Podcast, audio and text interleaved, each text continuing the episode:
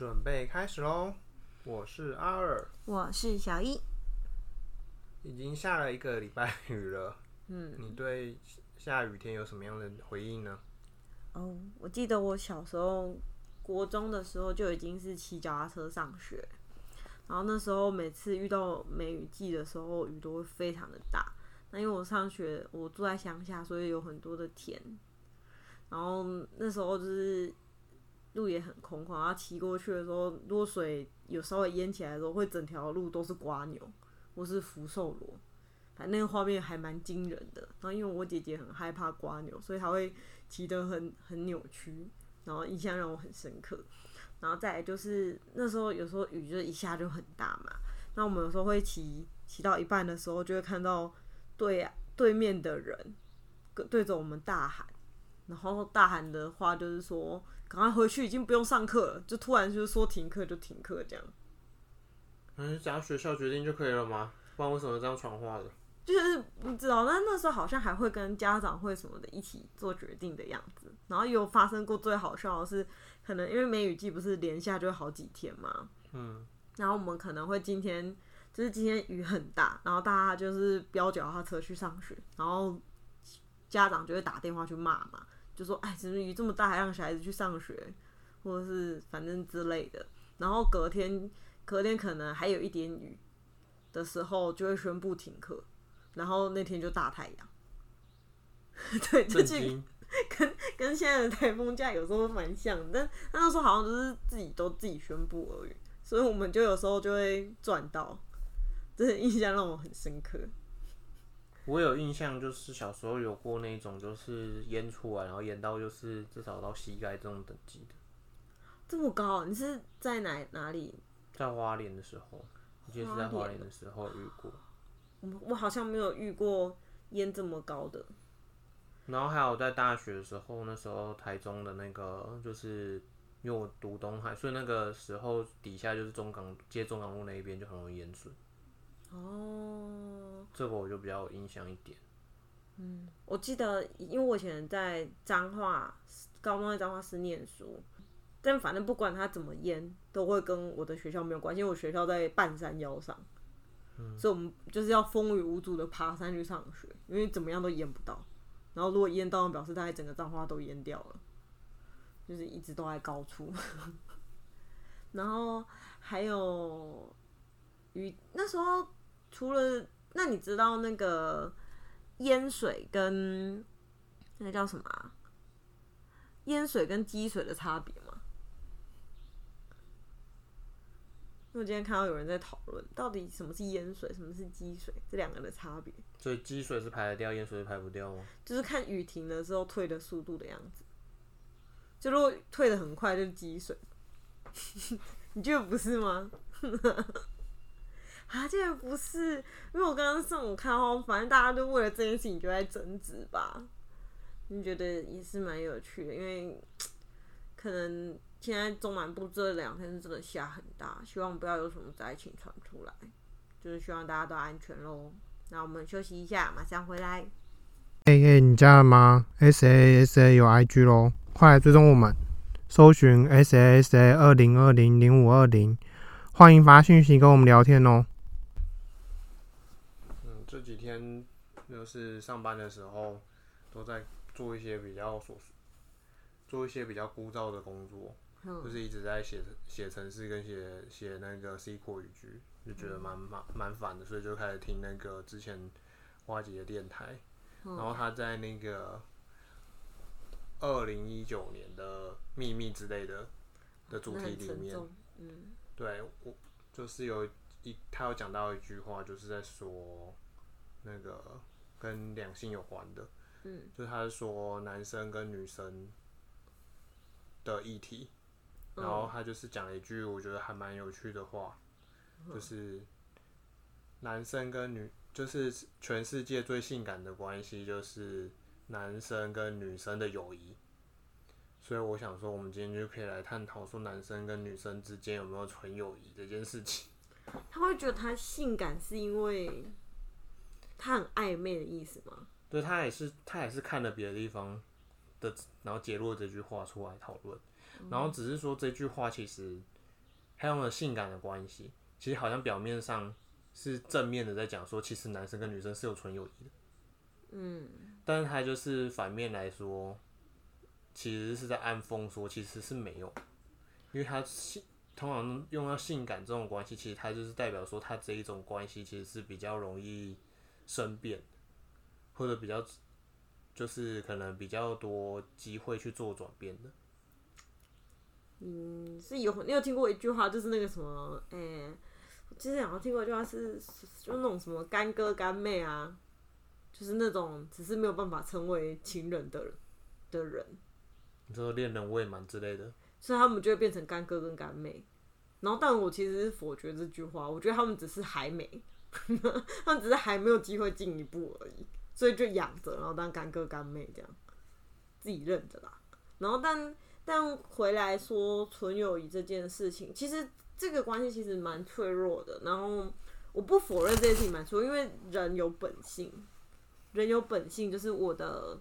我我有我的欲望，或应该说男男女之间会有他的欲望。然后当你正视这个人的性别，然后看到他的本质，就是你们之间的欲望的时候，的确很有可能有机会擦枪走火。可是如果当你在你还是个人，保有理智的时候，我相信这个东西会是存在的。存有一件事情是存在的，因为我觉得只要你们愿意付出，愿意就是对这一段关系去做更好的、更好的投入，跟更小心的去处理这件事情，这个是可以存在的。我觉得这个其实男生跟女生有点不一样，所以我会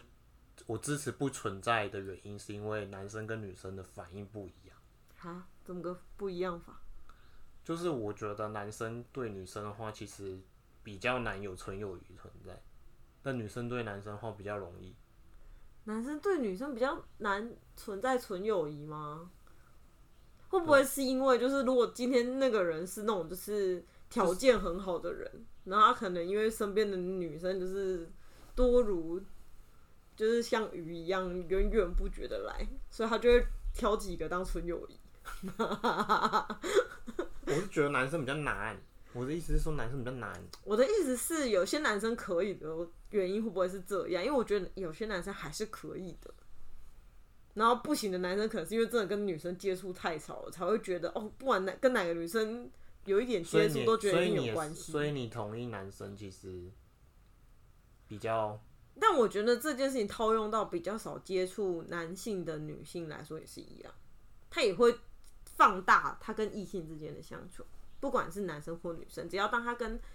另外就是另外一个性别的人很少接触的时候，就容易有这种就是应该说就是一厢情愿，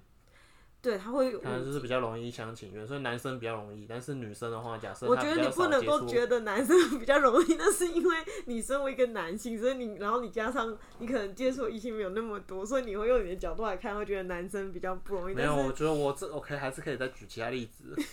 你说、啊，就是那个就在听听的过程中，其实瓜吉有讲到一个，就是他们在分享秘密的时候，其实讲到一个秘密，是可以秘密是可以这样讲的吗？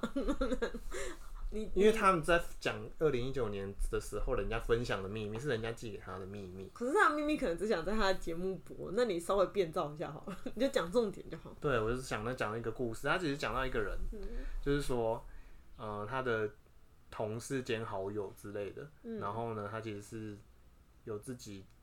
去创业，嗯。然后呢有开一个部落格，嗯。然后呢，但是他的创业过程中其实不是很顺利，嗯。所以他想要鼓励他去写部落格抒发情绪，嗯。然后呢，这个男这个男生嗯。就假装他是各个他就是那个写部落格的人的女粉丝们，各种女粉丝写信给他，就是两个主角都是男的。对，嗯，所以嘞，他假装是女生，就是然后他觉得去鼓励他，所以你觉得这两个男的之间没有纯友谊的意思吗？还是这个人单方面对他没有？不是不是不是，我的意思是说，他鼓励会有效果，是因为那一个男生其实对女生来，就是对女生来讲，他是比较容易有一厢情愿的想法，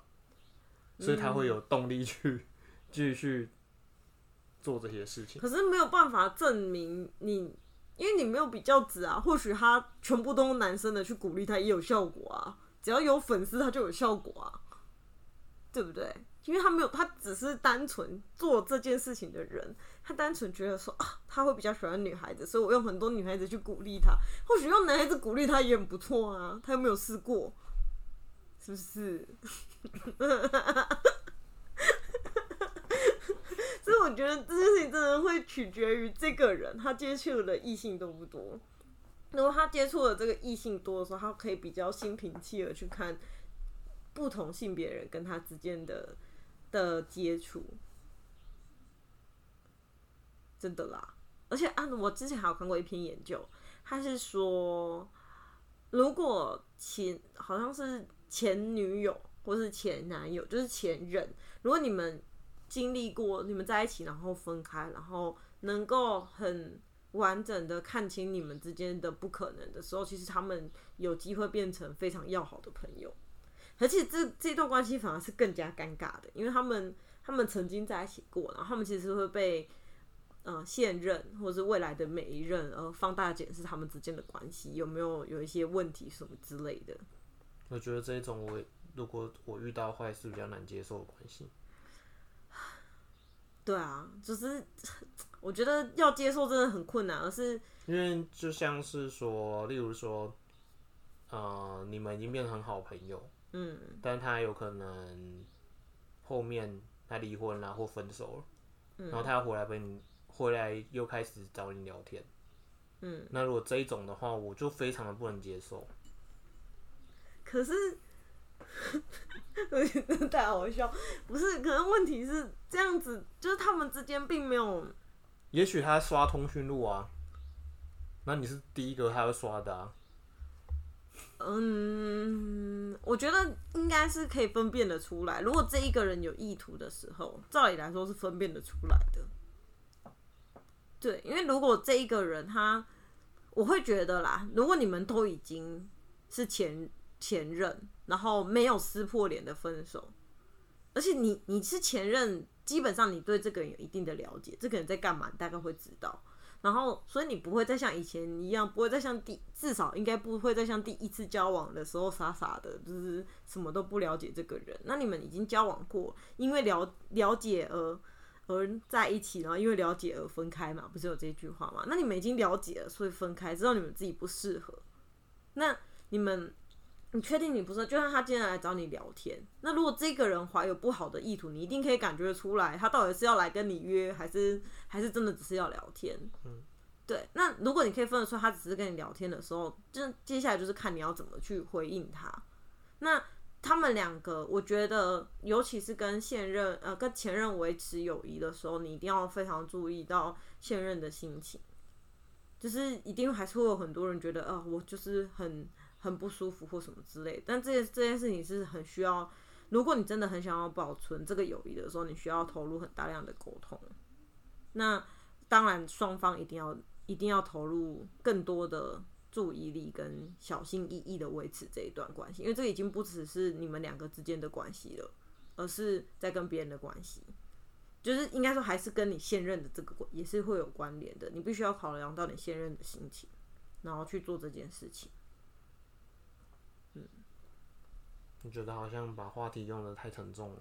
原本我想要讲，原本我想要导去的其实是第二段话题，其实是想要讨论的是说，为什么会有男生想要扮成女生，然后去去迎合那个他的好朋友。我觉得那件事情就单纯真的只是因为他想到说啊，一定是女生比较能够鼓励他，因为漫画都是这样演的之类的。或是这个男生可能有某一些特质，然后他觉得我可以这样做。可是就像我说，他并没有试过用很多的男生去鼓励他，会发生什么结果？或许就把他掰弯了。这个很难说啦，是不是？好，我们就到这里，那我们休息一下，马上回来哦。哎哎，你加了吗？S A S A 有 I G 哦，快来追踪我们，搜寻 S A S A 二零二零零五二零，欢迎发讯息跟我们聊天哦。欢迎回来。嗯，我这两天有看到一篇文章，然后是在讲说十五个最常见的面试陷阱题。嗯，我来帮忙看一下有哪些我觉得比较适合的问题。好啊，那我们可以来探讨一下，因为我之前的工作项目有一个是帮忙面试，也不算帮忙面试，应该是我想我实在是太好奇面试流程，所以我就跟着感觉我的像小组长的感觉。我就跟着小组长进去面面试面试新人，呃，面试者觉得还蛮有趣的，可以来讨论看看。你找到的人可以可以加入你自己带的团队吗？嗯，只有后面几个才是，但今天之前其实都是找到就直接加进去我们的，因为我那时候不是我带的团队，就是应该说就是加进来就是跟我同组这样子而已。哦，那还蛮不错的。对啊，还蛮有趣的，会可以看到很多很神秘的人。因为我就是听说过，就是像 Google 他们的话，他们其实就是加进来的人，是不是所有整个团队的人都同，就是都喜欢这件事情，其实很重要。他们会把所有的，就是让所有的这个团队的人都去评分，面试进来这个，就是也来参与面试的这个人，所有人都同意他才可以进来他们 Google 的团队，哦这样要有几个人啊？全部人吗？跟他同个组的而已。哦所以他们是整组的人一起去面试那个人。呃，面试流程我不太确定，但是他们就是要全部人都同意才可以，只要一个人否定就不能进来。他不是单纯的，对他不是单纯就是只有人资面试官，因为有时候面试的时候就会只有人资，嗯，跟你谈薪水跟东西，然后再是你的主可能主管，可能而且他有可能不是你直属主管，嗯，你可能只是同个部门或隔壁部门来帮忙这一种。哦，好神秘哦。所以你没有只像我，我第一次面试的时候，我也没有直接遇到我的主管，嘿，只有我的主管的主的大主管跟人资，所以那个面试我的人，他后来就跑到别的部门去当主管了。哦，他也不是后来直接接我的。我好像一直以来都是我的老板面试的，所以对就没有这个问题。但我我这次面试，嗯，比较像，因为只有大部分只有我搭配我的组长，然后偶尔会做多到三个人，不不会太多，然后也所以你们全部的人。问的问题就是问的，就是你们三个人就要有办法在短时间评断这个人适不适合你们团队，其实蛮重要的。对，那我这边就我刚看一下这十五个问题，然后我选了几个，然后我们一起来探讨一下。好啊，呃，第一个就是跟我们谈谈你的优缺点，这个优缺点，这个是我们每一次都会必问的。然后我们有一段时间，有有一段时间面试的人很爱讲一个他的缺点，他们都会先从缺点开始讲，然后然后缺点就是我很懒惰，然后我们听了就会在内心里翻一个大白眼，因为我们觉得，所以他们他们的说法都是我因为我很懒惰，所以我愿意把我的时间用在让我可以少做一件少做一些事情上。就是比如说，因为我很懒惰，所以我会多可能，比如说我就会写一些小工具，或是研发一些新方法，让它可以比较快速的把城市打包起来，或者是呃可以快速的把工作回报出去。但这个的原因是因为我很懒惰，呃，他很懒惰，所以他要写一些小工具。然后但我们会觉得这样子的回答很 NG，非常非常不行的原因是因为懒惰就是懒惰。你不管因为你的懒惰做了多好的事情，你就是懒惰。但懒惰其实是非常糟糕的行为。你可以，你可以休息，但你不应该懒惰。应该说，他这两件事情应该其实是切开的。你会你会写小工具去辅助你的辅助你的做事，对，是一一回事。嗯，当然，你如果懒惰，那就是纯纯粹懒惰。对，因为其实你应该说你，而且你做这件事情，你写了小工具去提升你的效率，这件事情的确是好的，是 OK 的。但其实你你应该在你提升效率的同时，是让你可以把事情做得更好。除了更快之外，你也要做得更好。然后你不断的精进之后，你就会去，你就可以做更好的投入。这可以看出来这个人的热情。那你你今天把这个东西推到懒惰上，我们可以推断出这个人对工作没有热情，他甚至对他的生活可能热情度也很有限。嗯，那你们有没有就是问了这个问题之后，他回了他回了懒惰，然后他有没有就是讲说他在他应该会就是讲一些他在求学过程中的一些案范例，对不对？对，然后他讲完就是像我刚刚讲的那样，然后我们就会嗯，好哦，讲成什么样？就是说他他他用各种理由去解释他有什么对就是明明做了什么贬暗包这样，就是说我因为懒惰，然后所以我愿意多做一些什么东西，然后让提升我的效率。因为我我没有很我没有什么面试的经，就是面试别人的经验，那、我自己去面试也没有什么经验。嗯，但我觉得，其实，在工作上面，如果懒惰这件事情，其实看得出来，但是是在于说他的工作回报，或者是他日常在做事情的时候态度，嗯，他会非常影响到就是整个团队的士气。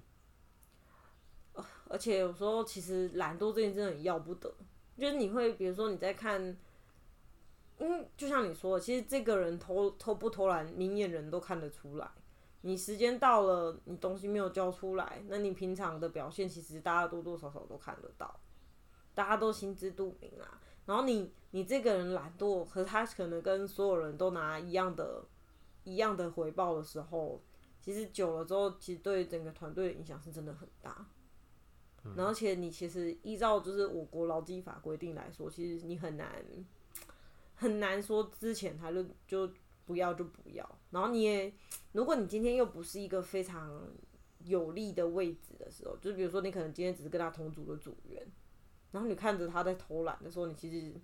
心里真的是无限的想要就是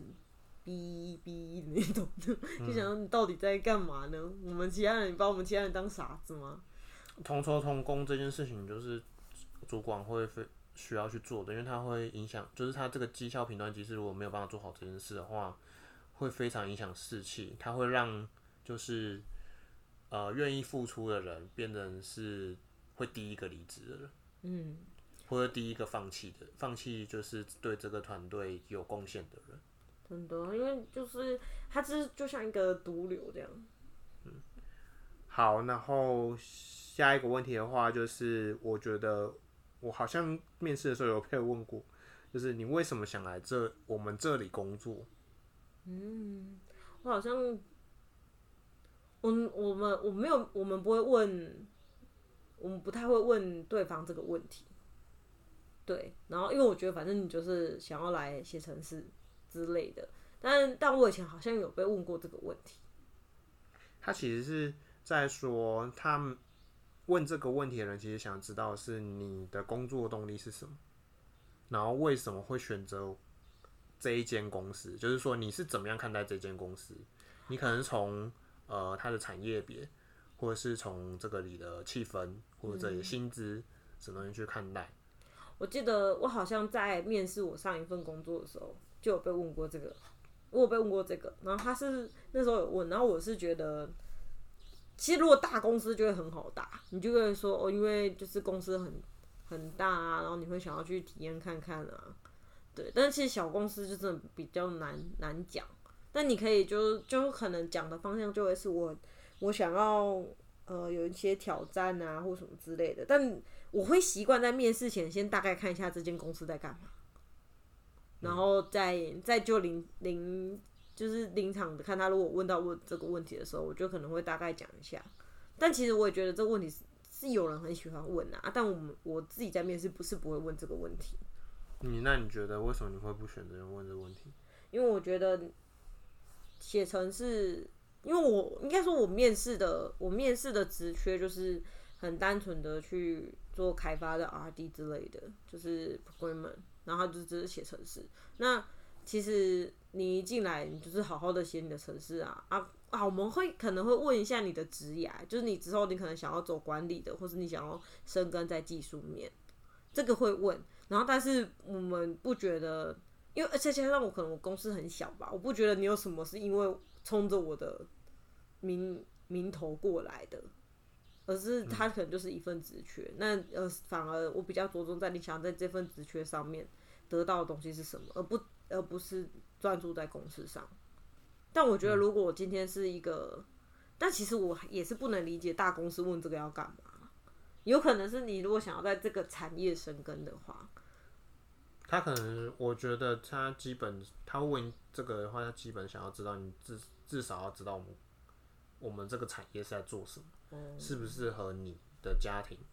去负去那个负荷。哦，因为有一些家庭可能就不是就不喜欢某些产业，或者说他的家庭背景其实就是跟这个产业完全没不搭嘎，哦，他们会选择这个职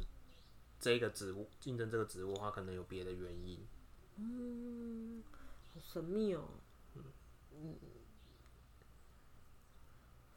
对，然后而且他会就是，其实他想要导出下一个问题，他们会接着问下一个问题，就是如果你原本有在其他公司有工作的话，嗯，那就问说，呃，你为什么想要离开原本的工作？哦，这超重要的，因为你可以从这个问题看得出来，这个人到底可能会有什么潜在的问题，然后绝对不能够批评前公司，除非那个东西很很明确，比如说钱很少，而且全世界都知道他钱很少。我觉得这个问题的确就是像你说在问这件事情。然后我先前其实应该说在做，我现在这个工作也做蛮久，蛮长一段时间，因为好像八八九年了吧。我好久，当然过程中一定会就是做到很不顺的时候，就想要离职。嗯，然后在那个过程中，其实我跟家人或者跟朋友讨论过。我跟我爸他讨论的时候，他其实就会提醒我一件事情，就是说，呃，你在这一间公司你无法解决的问题，或者你遇到困难导致你想要离职这些事情，嗯，以你的处理方式没办法处理。嗯，那如果在下一间公司发生的时候，你还是用一样的方式去面对，那你一样是无法处理。所以你就要想清楚，说你的方你做的方式是什么。所以我觉得这个问题，就像你说的，他其实是这个问下去之后，的确，如果他回答的话，他你就会知道他潜在可能的问题是什么。嗯就比如说他的原因是跟跟主管不合，但是因为其实一个巴掌拍不响，我们得先确认一下到底是真的是主管的问题还是他的问题，然后再来就是也有可能是可能公司体制的问题，那我们就可能要了解一下到底是这个公司真的有问题呢，还是他其实在某一些地方上有可能是个不管遇到什么都会想要去检举之类的那种人。哦，这种我也觉得蛮讨厌的。对，所以其实要这一点，这个其实是一个看着他的过去，了解他可能的未来的一个很好的问题，也很常问。嗯好，然后那我补充一下，我觉得这个问题很棒的回答方式，大部分都是家庭因素。我那时候要离职后，我准备的的几个原因有一个就是搬家，因为我要从老家搬到台中来。嗯，这就是一个非常合理而且很安全，而且迫不得已的原因。像这种，然后或者是如果你这个没办法，那时候可能还有一些生涯规划，但其实生涯规划也很危险，因为就会很怕让你的稳定性是不够之类的。这真的要很，你要就你自己的生活经验，所以你在我大概在离职前的时候，我就会先把这些都先想好，然后先准备起来，会比较安全。嗯我觉得这这个问题可能还有一件事情就是，他可能就想要知道你自己清不清楚你自己想要的是什么。有可能有些人是完全不清楚，就是想离职就离职嘛。想离职就离职，然后他对他自己想要做什么，或者他对自己的一些想要的东西，他其实完全不清楚，所以他会有一种是完全回答不出来的。嗯，嗯可是这个如果他连想要自己想要什么都不清楚的话，那他应该会连他未来想要做什么规划之类的，都不清楚，对他都会讲不清楚。他都会讲不清楚，就是会有这一种的。嗯，因为你要很清楚，呃，在在工作上，其实你要很清楚你要的是什么东西，你你的职业规划才走得下去。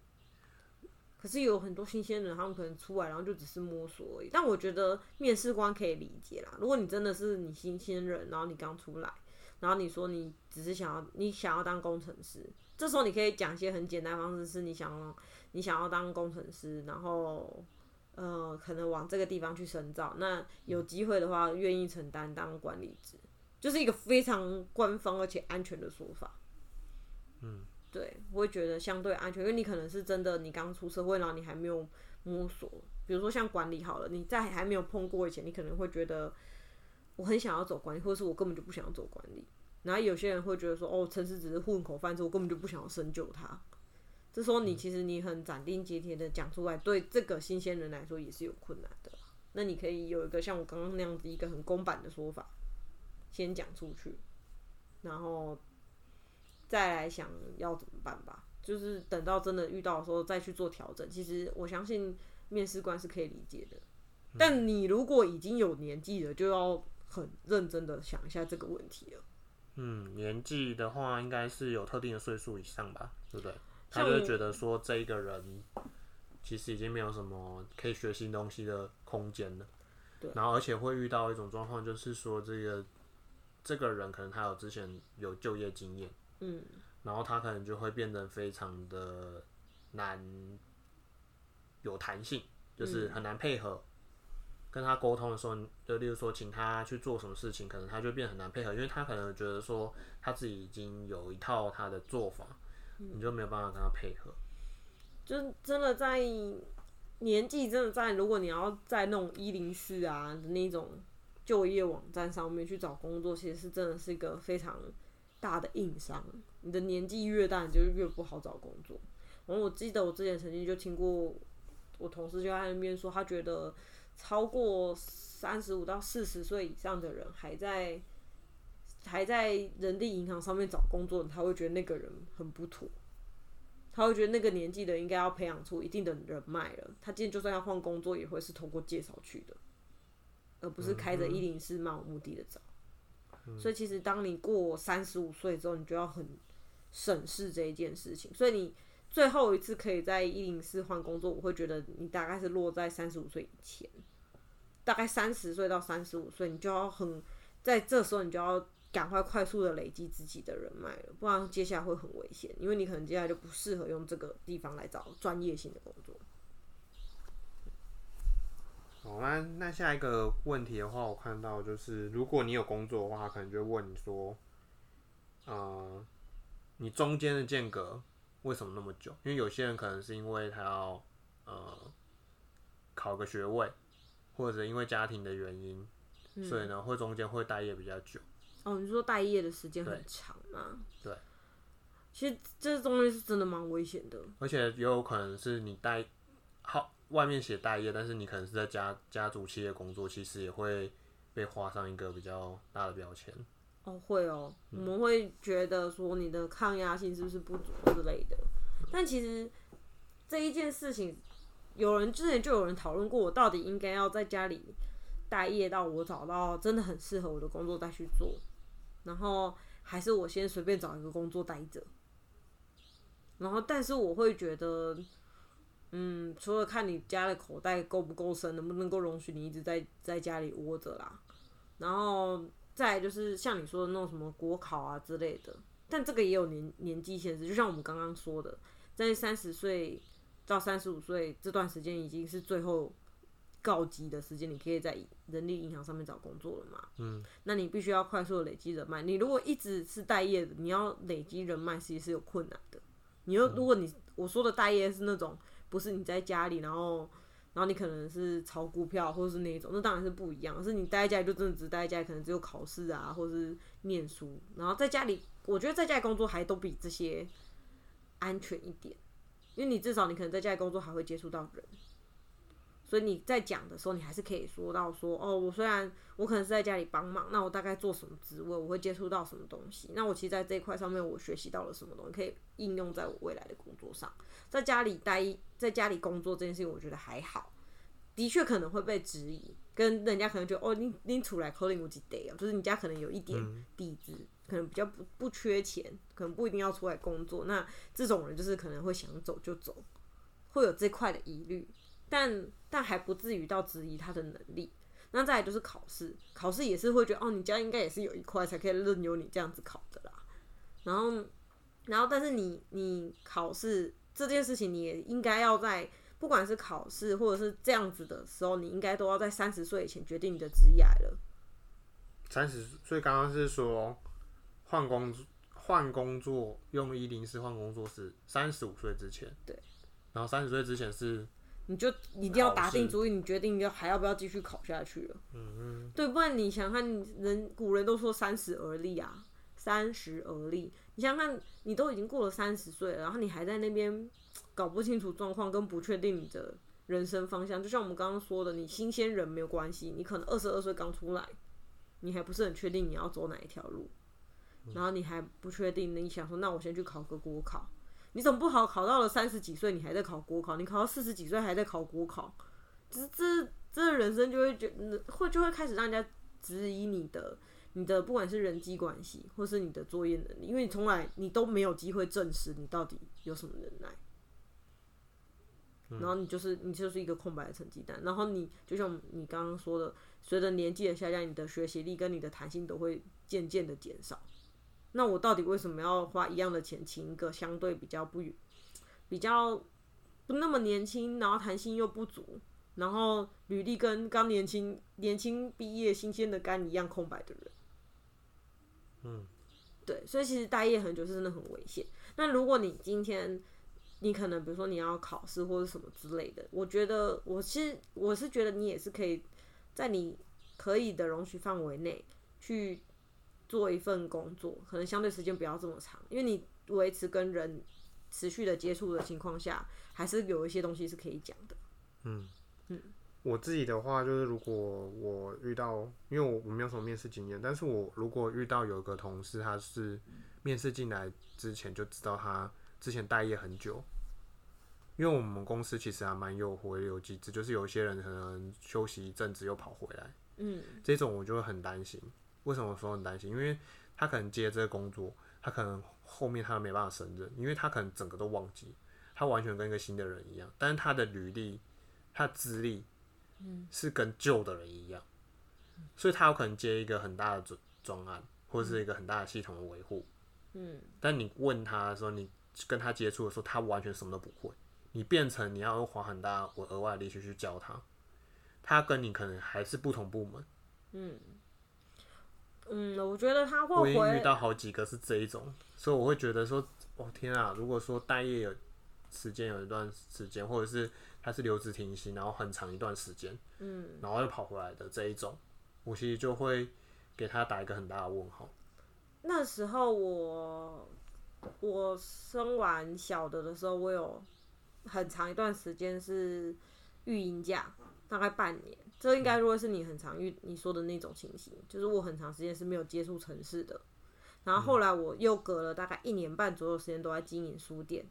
所以我也完全没有接触城市。我中间有接过一个，好像有尝试去跟有跟几个客客人有稍微谈过一些系统规划，但是因为我觉得他的还用不到开发系统这件事情，他只要用 Excel 就做好，所以我就没有没有推他一定要做这件事情，因为投入成本过高。然后在那时候，我其实蛮担心的。那时候我后来决定要回来回来科技，就是我们这个产业的时候，其实我那时候蛮担心会被质疑的。对，然后但那时候我很常讲一句话是，我相信我相信城市语言就像所有的语言一样，你只要会一个，你只要会了，它就不会被忘掉。你可以很快速的去上手，但是这个东西有个很重要的前提是，我记得那时候我刚面试上之后，我几乎每天都加班，然后你要投入更多的心力去让自己可以回到这个产业，然后快速的上手。所以我觉得，呃，他待业的久不久，像这样子的情形，因为他有原本的资历，我让他回来了，那是因为我看中他以前的资历。但是他必须要让我看到，可能前三个月的时间，他愿意投入把这个东西接回来。那我就是我觉得说应该是大家就已经会，大家会比较对这种人打问号，是因为他们回来之后的态度其实是一个很大的、很大大家关注的地方。嗯如果说他回来之后他很努力，嗯那我们至少我们其实，在很多过程中都会知道，就例如说一些基本的东西，我们至少会从其他地方切入，不会从最基本的地方开始教你，因为你可能需要帮助，你的确需要帮助，我们也愿意帮助你，但是我们不会希望说我们是从头开始重新带你，嗯你必须要透露出你一些应有的态度。嗯，就像那时候我如果去问你问题的话，我一定会把所有的资料都先找好，尽可能我能够找得到的资料我都先找好再去问你吧。你是比较希望是这样这样子的吧？因为那时候我对于你的那一块其实是不熟悉的，但我会尽可能的找到所有嗯我觉相关的文件。得你表现的很好。但我我只是想要想要讲，就是待业久这件事情，对，嗯就是其他就是已经在团队里面的同事，他的感觉是什么？其实他就是已经是给你一个比较不好的评价，所以你一定要就是要、要可能要透过一些嗯、你展现的工作态度，或者是其他的方式，让大家对你肯定。就是其实整个整个工作上面，不管是面试或者是呃工作已经或或是再回去这件事情，我觉得态度真的很重要。嗯，那如果你愿意，就是把你的态度展现出来，不管你今天是